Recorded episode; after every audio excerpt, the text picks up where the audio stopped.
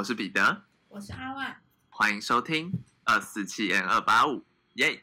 耶！我们最近就有收到一个新的留言呢，没错，久违了，有新的留言。对啊，感谢这位 Sandy，对，，Sandy，对啊，好他开心哦，他里面提到很感动一点是，他第一次评论就留给我们呢，对啊，而且我们其实，嗯，说真的，前前面几期虽然有在稍微调整那个音质的部分，但是我自己听还是觉得会有点大小声不一啊，所以我们今天用了一个新的方式来录音，希望会比较好。对啊，希望品质可以好一点啊，对吧、嗯，但是还是希望就是啊，可以赶快真的用见面录音的方式，没错，不然一直画面累个，我们也快疯了。而且很感谢那个 Sandy 给我们留言，他说，呃，就是我觉得第一次评论这件事让我最感动的点，是因为我平常也是不敢评论的人，嗯，就我自己其实也会听很多 podcast，可是我很少去，也是没有评论过，就是留下什么，我可能会留下星星，但我都没有从来没写过留言，所以对我来说，这可能是一个很。很需要跨出的第一步嘛，所以很感谢对，谢谢他，谢谢他的鼓励，我们会继续我们继续加油。哎，那你要先分享最近发生的事吗？好啊，我跟你讲，我这次是有备而来，怎样？你想好了？我可是想好了。今天我先分享一个事情，就是关于睡眠品质这件事情。嗯我最近换了一个新的枕头，我前一个枕头已经用了应该有五六年了吧。那时候一开始买的时候，它还是一个很蓬松、坚挺的枕头，嗯睡到这近几年，它已经扁掉了，已经只剩下原本那个枕头高度的一半，所以我就要在里面垫一些东西，才能让它稍微回到原本的高度。你所以你可脖子就是能那样子就会会很不舒服这样。前阵子很常睡起来会腰酸背痛，嗯然后我就觉得不，我就觉得不行。但其实我睡的时候的品质是好，只是早上起来会腰酸背痛。但我还是觉得需要换一颗新的枕头。于是前阵子呢，我就去买了一颗新的枕头。我在家乐福买一颗六百多块。我在买枕头的时候就一直在想说，我到底是适合睡一个很硬的枕头，还是要适合睡一个很软的枕头？我一直拿捏不定要。躺一下你才知道你那个吧，就是。可是因为在家乐福你也没办法躺，你懂吗？哦它都是有用塑胶包起来，所以你也不太能知道它到底怎么样。虽然它有一些是拆开可以让你试摸，可是你也不能躺，嗯，所以你就不知道你的头碰到它到底是什么感觉。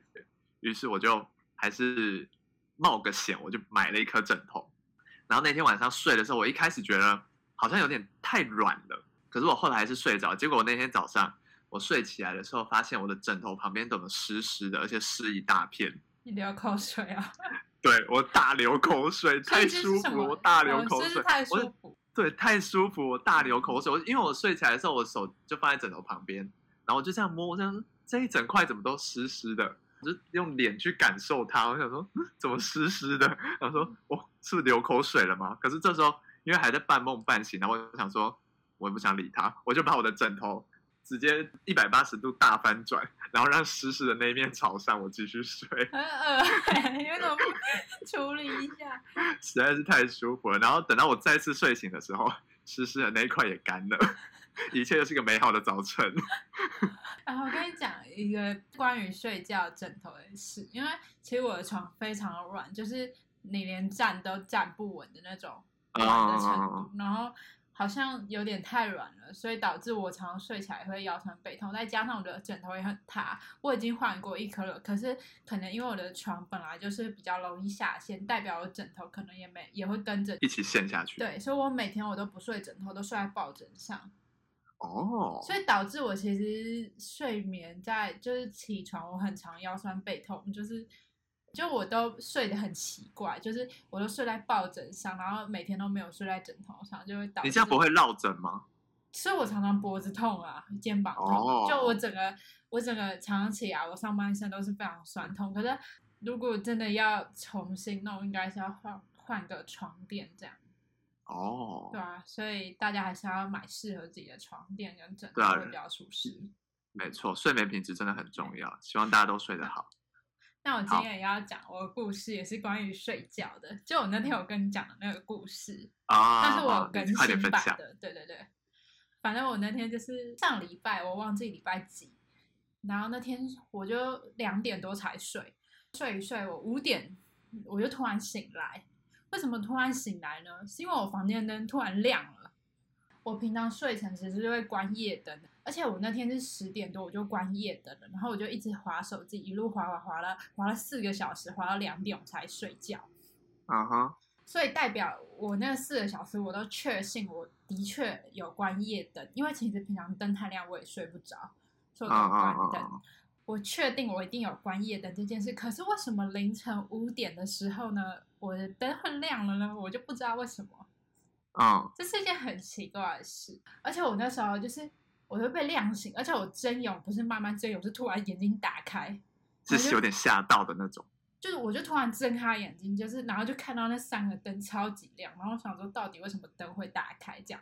而且这种是我就只好站起来，我就再去关灯嘛，然后关灯再回去睡。我还确定一下时间，因为外面好像是有点天刚亮这样，然后他发现是是五点零八分，代表我只睡了三个多小时。然后事后我妈就去上班了，就我也没有问她。然后后来我越想越觉得奇怪，就我后我就觉得到底是谁开我的灯？因为谁到底五点多起来，然后会进我房间，然后开我的灯，然后还很不很不合理。对，还不关起来，所以我就问我妈说：“你有没有进来我房间？”我妈就说没有，她没有进来。啊！我就一直在想，觉得很不很觉得很奇怪啊，到底这灯为何打开？因为假如如果你是电线短路，照理说应该也是关起来啊，应该会全黑这样，就连小夜灯都没有。对，然后可能什么电器也都没了，可是为什么偏偏电灯是打开的？这就是真的很奇怪。虽然我还是有睡着，我就五点多，然后看一下，觉得呃，把灯关起来，我又继续睡，睡着睡到九点。然后后来呢，又得知了一件事，是我爸。在那天在客厅睡觉，因为他平常就是看电视看一看，他就会有时候习惯就在沙发上睡着了。他说他五点多的时候电灯也打开了，啊，真的假的？对啊，就很奇怪吧？你没有跟我分享到这一部分。对，因为后来就是事后我们家在讲的时候，在讨论的时候发现，就我妈也有去问我爸，我爸也说，哎，今天早上灯突然开了。啊所以这是是未解之谜，到底为什么客厅的？而且我就我妈睡前也有去帮我爸确认灯都关起来了，就是让他比较好睡这样。然后什么就是就是一切灯原本都是关的，可是突然五点多的时候就突然都开了，可是我妈房间的灯没有开，就很奇怪。因为照理说，如果灯开了会全部都开。对啊。不会说指定某几个地方开。对啊。就我爸妈的卧室也都是。关着，可是客厅跟我的房间就突然开了。我那时候觉得我好像是在灯刚开没多久，我就醒来的感觉。哦，你可以感觉到好像一打开，然后你就哦，可能是被亮醒的。哦，反正我是觉得很奇怪。然后后来事后我们家人就讨论说，这这是怎么回事？然后我爸那时候还骗我，他就说，哦，就是你你出来打开啊。我说怎么可能？那就是我梦游。他们的他们意思就是指我梦游。然后我就说我因为我小时候有梦游的经验哦，而且我梦游还蛮夸张，就是我会把我有一条被子叫臭被被，就是大家习惯摸的那种小被被，我有丢到垃圾桶。小时候梦游的时候，就是。而且我梦游是蛮夸张的那种，就可是那是非常小的时候，大概是在小学了。就我长那么大，我就再也没梦游过。可是他们两个都一口咬定是我梦游才造成。可是你你梦游去开这两个地方的灯也不合理啊？还是梦游本身就没有要？管它合不合理，应该是梦游就很像断片，你不会有记忆哦，所以不合理也正常。他们两个就因为我小时候有梦游经验，所以他们，我说我爸妈都一口咬定一定是我去开这个灯的。然后我就说，可是我那天睡得超沉，那天我还梦到我国中同学，就是我觉得我在醒来前一刻我都还在做梦，才睡了短短三个小时，我还要去开灯，我多累啊！睡着也闲不下来。反正反正这个事就是未解之谜，我真的到现在还不知道那电灯到底是怎样。好，如果观众朋友有什么合理的解释，也可以跟我们分享。对啊，如果你有类似的经验，就是关于电，我还去查，我还去 PPT 查，就是电灯突然打开是什么，然后好像有提到一些电池，就是就是就是一些我们的智商无法理解的事情。对我没办法理解，反正我就觉得很奇怪。可是大家的解释都是比较像是会关起来，不不太会像是打开这样子。啊、而且电灯也没有什么定时打开的功能。对啊，而且我爸那天就很疑神疑鬼，他去上班他都会带一个水壶，那个水壶他有时候会装冰块，可是那天那个水壶是他自己用的，我妈也没有去帮他加冰块什么，所以应该照理说是常温的。这样，哦可我爸说那天他觉得他的水怎么那么冰，他就问我妈说是不是有帮他加冰块，我妈就说根本没有，他根本没有去动那个保温瓶，所以这个水到底为何变得这么冰呢？也不知道，反正就是我后来觉得一定是有家事小精灵。哦，家是小精灵，OK OK，这样想也 OK，有一些比较俏皮的小精灵吧。对啊，反正就很奇怪，反正这个电灯真的是未解之谜。如果是你，你应该也觉得不怕吧？因为你本来就是不怕这种事情，就我可能会像你一样，就是一直想，嗯然后会觉得但为什么会开，对不对？对，就是想玩，可是因为得不到一个解答，那也没办法怎么样，那就只能这样。毕竟我睡到流口水，只是把枕头翻面嘛，我也不想管。好了好了，这是睡眠品质的问题。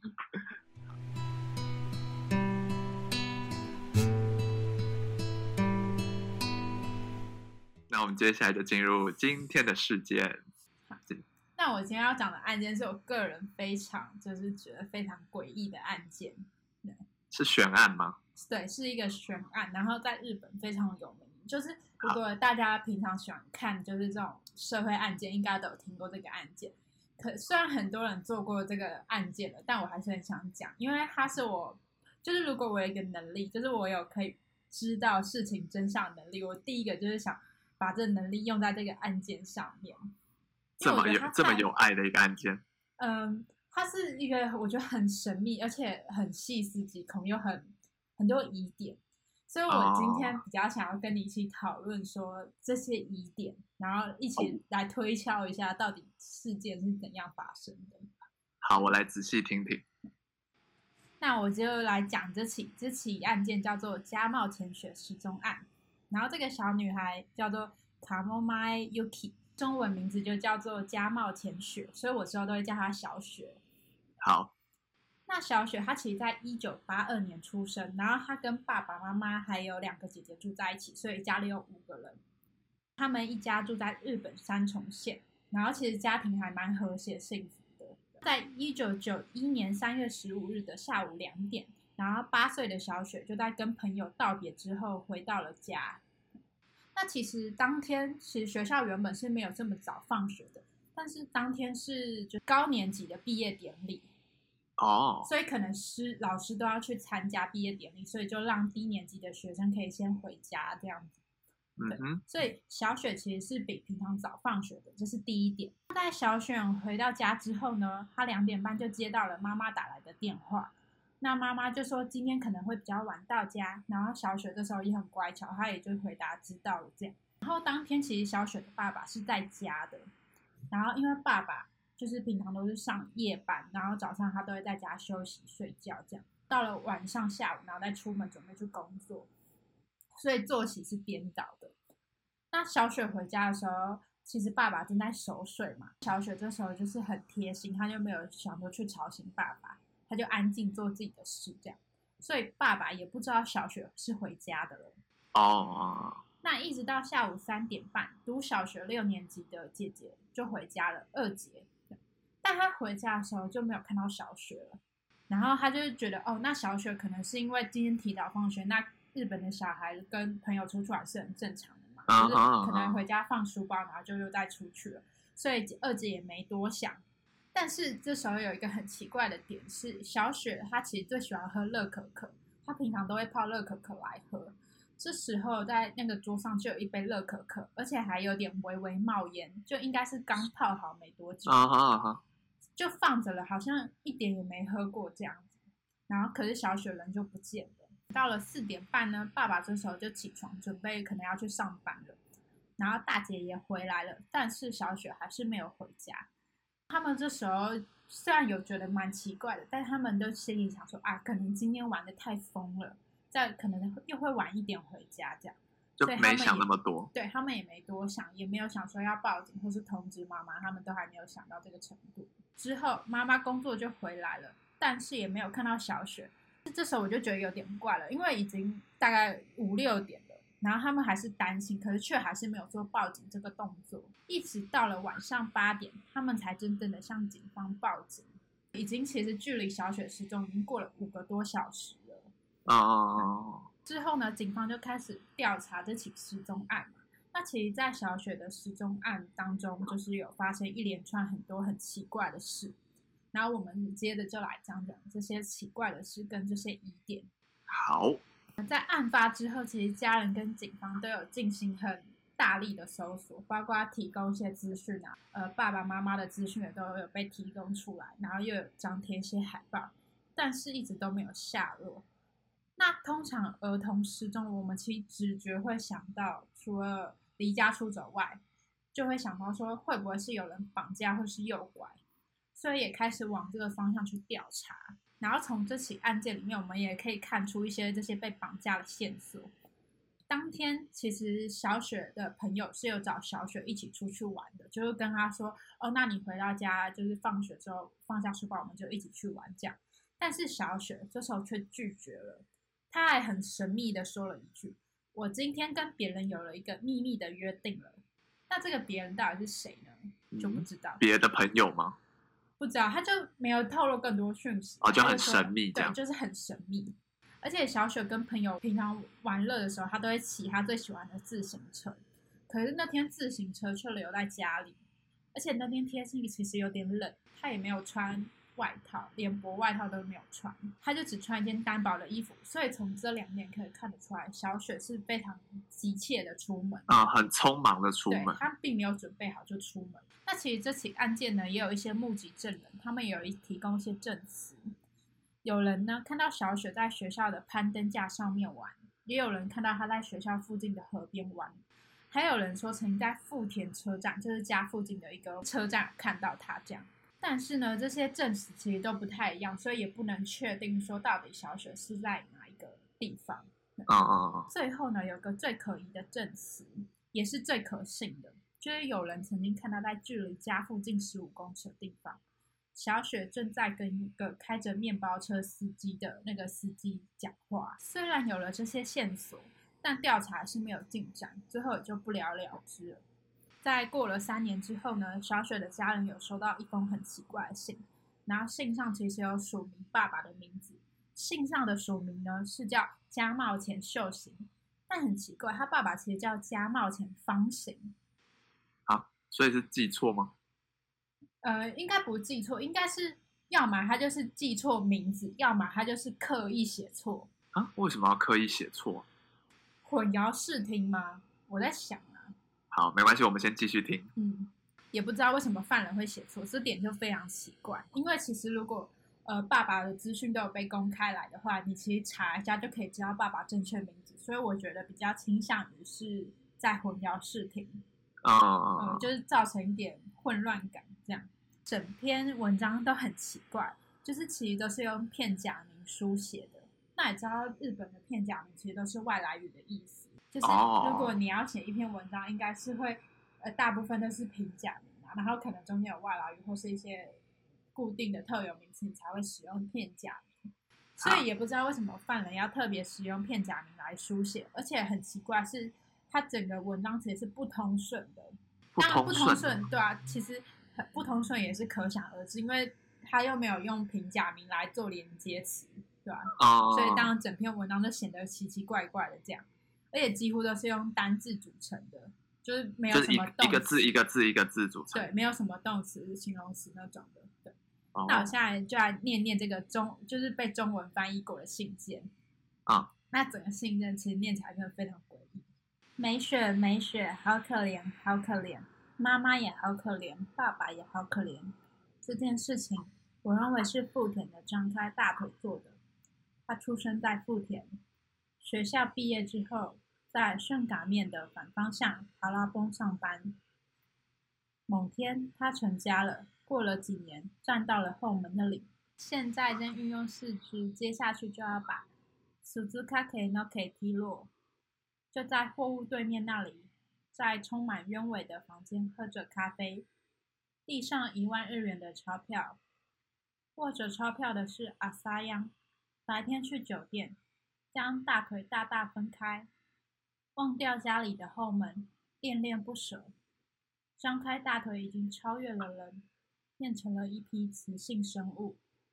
感激不尽之余，全听阿萨央的。已经是第三个年头，是在交界的药店那里吧？达旦海峡，蝴蝶飞过，这和期盼和平的不一样。让美雪的母亲把柔弱的羽翼摆动起来吧，寻找我的孩子，渡过那浩瀚的达旦海峡。张开大腿，看似若无其事，有时候会瞥一下车站的广告牌。但确实还有一点良知，会有罪恶感。为了忘记这罪恶感，将大腿张开，每天不停寻找雄性。张开大腿到底是谁？他一定是出生在富田。在没有确凿证据前，不要告诉搜查机关，要耐心间接的观察。事件很大，绝不能着急。想把张开大腿撕得四分五裂，没血好可怜。我张开大腿的时候是拼了命的，这就是人，这是女人最崇高的时刻。这就是整封信的全貌。我完全听不懂这封信想表达什么意思。之后人有去翻译说，他大概是想表达什么？他是大概是想表达说，其实绑架他的应该是一男一女。哦，一个是我们刚刚提到的阿桑央，啊，那是一个人名，是不是？对。然后另外一个应该是刚里面提到的张开大腿，应该是一个女生，而且人家就觉得应该是一名妓女，因为一直在做出张开大腿这个动作。然后翻译过后呢，大家也觉得可能是小雪是被卖掉，被当成雏妓了。哦。而且可能被卖去国外了。所以警方就有往这方面去调查。其实你从一开始就可以听到很奇怪，它其实叫做小雪，它叫雪，所以叫他美雪，是不是故意在混淆什么？就跟他爸爸的名字一样，有做一种混淆视听的举动。反正事后警察呢也有针对这封信诡异的信，就是去调查嘛。警方也有去查，就是里面提到的一些店名，就是会不会是一些风俗店跟一些酒店。然后可是也没有查到可疑的人，而且也没有查到一个叫阿三央的男性，所以这条线索后来就断了。之后又过了几年，小雪家人其实有在收到信，但这就是信有知道是谁寄的。这封信呢是来自福冈的一个通灵的人，叫做旭方达生。那这个通灵人表示呢，小雪其实已经不在了，就已经呃可能被杀害了。哦。而且犯人呢是小雪认识的一对男女。然后他表示，小雪的灵魂现在还在小寻找小雪的遗体。然后三天后，就是旭方达生又寄来一封信，这次他就说：“哦，有别的灵体来干扰小雪的灵魂了，所以他没有办法再出去帮忙调查这个案件了。所以小雪家人的希望再次破灭了。所以也不知道这个通灵人说的到底是有是不是有根据，到底有几分是真实的，最后也不得而知。”接着我要来讲这个案件最诡异的一点，除了那封信，还有一个很很奇怪、很奇怪的一个疑点。在二零零三年呢，就是事件发生的十二年后，十月的某一天，小雪家人又接到了一个奇怪的电话。那这个电话当中呢，有一位男性，他就描述了自己的外貌这样子，然后描述完，他就不给人家讲话，其他就立刻挂掉了。诡异的是。这个人描述的样子跟当年目击证人就是描述的面包车司机的外貌是一模一样，那大家也会觉得很奇怪嘛？那可能是从新闻看到，然后恶作剧变化。非常可怕的是，警察为了就是呃保密，所以当年其实是没有公布就是那个面包车司机的外貌的。所以就只有面包车司机本人会知道这件事，对，或是知情人才知，或是绑架他的人，对，这就是那就是他啦。这就是整起案件最细思极恐一点哦。其实我刚刚讲那个案子，我就觉得鸡皮疙瘩，就觉得很诡异。因为我想讲，我觉得疑点好了，你待会如果有什么想法，你也可以讲一下。好啊。就我在写这个脚本的时候，我就一边在找为什么这整体事件，我觉得其实有非常多奇怪的地方。就除了这封信跟那个奇怪的电话以外，还有一些点是我觉得很难解释的。第一点是小雪既然说她有秘密的约定，但她为什么还要去泡乐可可？如果他约定的时间点是，呃，他放学可能下午三点、三点半，就是他泡乐可可的时间，那他大可以不用去浪费这一杯乐可可啊。而且他那么喜欢热可可，对，而且他甚至几乎没有喝，哎，所以我觉得这这很奇怪，因为而且小雪明显也不像是忘了约定的样子，因为他有跟朋友说。他有一个秘密的约定，你要想，他连自行车，因为自行车撇开不谈，他连外套在三四月这种还有点微微凉的那种日本的季节啊，都是天还是有点凉嘛，他竟然都没有穿外套，他就这样出门。我在想，会不会是有人突然来到他家，或突然来了电话，跟他说：“哎，小雪，还是我们约早一点。”哦，会不会是有一个突发的情况？没，所以那时候没有调查到说有没有突然来电话，或是突然有人来。没有调查到这一点。那第二个疑点二，我在想会不会其实这一个犯人不知道是一位还是两位啊？就是这位犯人呢，他是不是小雪的熟人？因为第一点是他如果要跟小雪打交道，如果是一个陌生人的话，对于我觉得对于小学生就是来说，可能会是有点戒备的。嗯，而且不会那么期待去跟这个人见面，除非他给了他很大的诱惑。嗯，而且对我刚刚讲的说，如果那个人临时改了约定，那他一定会知道小雪家里地址跟小雪家里电话。所以我倾向于是已经知道小雪，就是有观察过小雪这个人，对他很熟悉的一个人。对，这是我的观点啦。所以我就觉得很奇怪。如果说他们约定的时间还没到，为什么小雪要急着泡热可可？而且一切看起来都非常的着急。哦，还有一个点是说，因为刚刚那封信里面有提到一些外外国的名词，就什么堪加查半岛，然后那好像是就是一些国外的地名吧，然后还有达旦海峡，就已经不是在日本境内了。所以就有人怀疑说，这封信会不会是呃外国人寄的，就是犯人是一个外国人。但我并不觉得是外国人，因为我看那封信，那封信的书写方式是，呃，信封的方式是由右到左书写的，跟外国外从左到右书写的那个，包括就是其实日本书写方式比较特别，所以这个方式比较像是日本的本地人才会写的方式。其实他就是呃写那个片假名的时候都有连笔，就不是一个一个一个字写下来，是很流畅的写，是等于。很熟悉怎么使用这个对笔法的人，很熟悉日文的人。而且其实你要说，如果要把一个文章全部都用片假名书写，其实我觉得用比用平假名还困难就是你要对日文很了解，对，你才有办法这么做。你要熟知那些日文的那种就是变化，你才能写得出来。所以我倾向于这个犯人可能写这封信，从头到尾就是想要混淆视听，跟制造一点。话题嘛？我觉得他就是想制造一种悬疑感吧。嗯，而且我觉得，像你刚刚提到，他说说他不不使用片假名，而不使用平假名，而全部都用片假名。我觉得他会不会是想要把，因为每一个人讲话都会有他自己的语呃口气，跟他说话的一种方式，或是他书写文章会有一种模式在。所以我觉得他会不会想要，对他不想要让人家觉得说，呃，可能他们有一个熟人会用某一种方式。书写，然后他想要隐藏这个方式，所以用这种很不通顺的方式来表达他想表达，却又不会让别人知道。哦，这个文章看起来好像是那个谁谁谁写的这样。那我问你，你觉得这封信会是犯人写的吗？还是你觉得是恶作剧？我刚刚听，我觉得很像是一个第三人称在写这件事。嗯，对。可是如果第三人称，如果说是一个恶作剧，为为什么要恶作剧？嗯，就是这个动机很没有道理啊。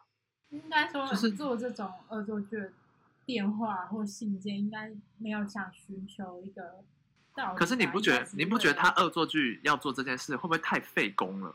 因为他还要弄成平假名，呃，弄成片假名这样，然后还要弄那些外国的地名放进去，然后还要故意先知道他们的名字是什么，还要再弄成一个假的名字。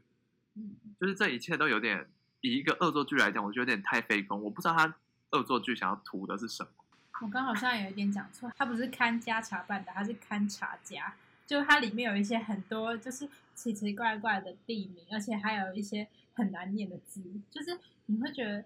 对这个人为什么要特别挑一些很艰涩、一般人不会用到的词语，然后去写这个信件，真的蛮奇怪。还是那些地名是有暗是有暗指一些什么地方吗？就是跟其实警方事后是有去找这些地方，他们都有去盘查过，可是就是没有找到，而且也没有找到那个人跟什么张开大腿都没有。还是他是那些地名是跟日文的某一些字的念法很相近？而不是是真的是那个地名当做名字，而是可能比如说音很接近之类的。但因为这封信件的调查就仅止到于呃警方去查这些地名，然后把它翻译过后就结束了，就是真的都没有查到。哦，好吧。有类似的线索，然后这个线索就不了了之。但其实我觉得，嗯，写信的应该跟打电话应该是同一人，我觉得啦，以我。而且他隔了十二年再打这通电话的用意是什么？如果是同一个人，我有看到网络上有说，可能是他们让小雪去卖春之类的嘛。可是小雪跑掉了，他们想要确认小雪有没有回到家。哦，其实我觉得，我觉得这不大可能诶。哦，而且打电话回家这件事，你刚刚说是二零零三年嘛？对，就是在十十二年后，二零零三年。哦，好吧，电话就是反向追踪的技术，可能也还没那么好吧。而且他可能用同人电话。哦，对了。那可是他再晚个，他再晚个十年打，我们一定找得到他。可是我觉得很 很最有可能，真的就是那个面包车司机啊，因为他都讲出了这些东西。对，而且如果不是面包车司机的话，他讲面包车司机干嘛？所以我觉得。我第一个觉得点是，这个犯人除了是小学熟人以外，第二个他是一个高度自信的人，还是你刚刚说他是日本人，我并不认为他是外国人。啊，你刚刚说有一个目击证人说他有看到小雪跟一个面包车司机在讲话嘛？那那个目击证人是谁啊？就不知道啊。也有人也有网络上也有说，那目击证人会不会就是犯人？我我刚有这样想，因为如果那通电话是那个目击证人打的话呢，因为他也是这个案件里除了警方、除了家人以外，第三个第三方知道那个面包车司机是谁的人。可是我不知道为什么这条线索到之后就断了，可能警方有去做调查，可是其实关于这个案件的调查线索是非常少，就除了那些奇奇怪怪的事，而且很零散，动动作其实。蛮少报道的，对，哦，就我觉得这个案件的疑点盖过了警方的实质调查的新闻了，哦，因为它太多奇奇怪怪的点了。那我觉得这个案件真的是，我觉得啊，最细思极恐的案件，就我真的很想知道真相是什么，而且很希望小学其实是有还是活在这个世界上的，嗯。还还是说，就是现在有一些什么，就是日本的那种对于平假名很有研究的大神，平假名、片假名很有研究的大神，可以把这封信再拿出来，可能用不同的角度去解读这封信，而不是只是纯翻译之类的，或是说他其实断句不是不是那样断，就是可能是要不同的断句。之类的，可是我对日文也没有研究，我也不是很懂日文日文的文法。那个案件的时候，其实我的断句是依照我自己的，就是应该要断的地方来断，不然其实它整句念起来会有点奇怪，就是不知道哪里要停。对它其实，因为我刚刚是有自自己来断句，因为它其实那封信该断句的地方好像也都没有断句，就标点符号也是乱七八糟，乱乱标这样。对，所以。那封信一个疑点之外，然后那个电话是一个疑点，但我觉得其实可以把这两个东西是连接在一起，是没我的想法是觉得很像是同一人所为，但我很想知道他，呃，如果他真的犯人的话，他到底做这件事的目的是什么？他为何要挑小雪下手？啊，很希望这个案件有一天可以水落石出。希望啊，希望未来科技可以。如果有行有余力的话，可以再重新审视、重启调查这个案件啊。对啊，希望在我们之后能看到这个案件真相。我真的很对，我们就会我们就会再做一集。对，我们之后如果有什么更新的消息的话，会再跟大家说。那我们今天的节目就差不多到这边结束了。我是彼得，我是阿万。我们下次见，拜拜。